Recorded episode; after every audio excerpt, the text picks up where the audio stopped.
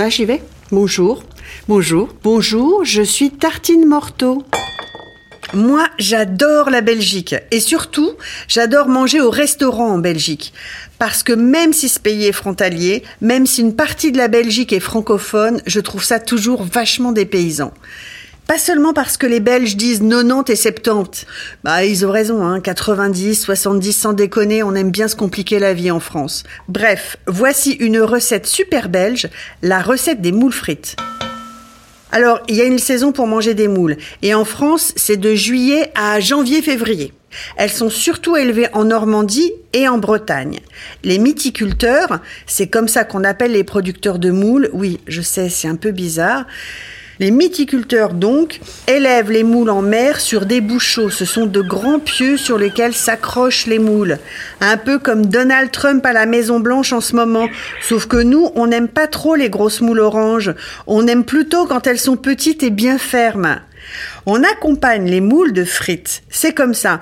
On n'a jamais vu de gens qui mangent leurs moules avec de la purée ou des haricots verts. Pour faire les frites, on prend des grosses patates, des binges. Il faut les éplucher, les couper en frites et bien les sécher dans un torchon propre avant de les cuire en deux fois dans un bain d'huile bien chaude à environ 180 degrés.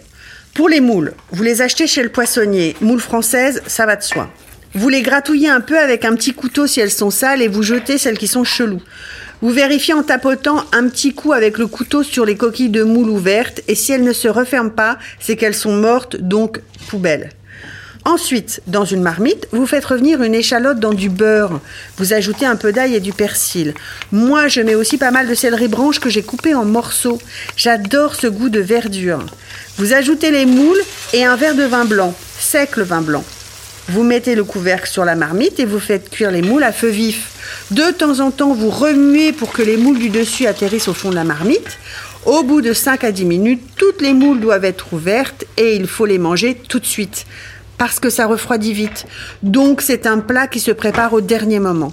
Vous les mangez accompagné de frites, donc avec vos doigts, une petite fourchette ou une coquille de moule en guise de pain, c'est vous qui voyez. Je sais que Benoît Poulvord trouve que c'est ridicule de manger une moule avec une autre moule, et je trouve que c'est pas complètement faux.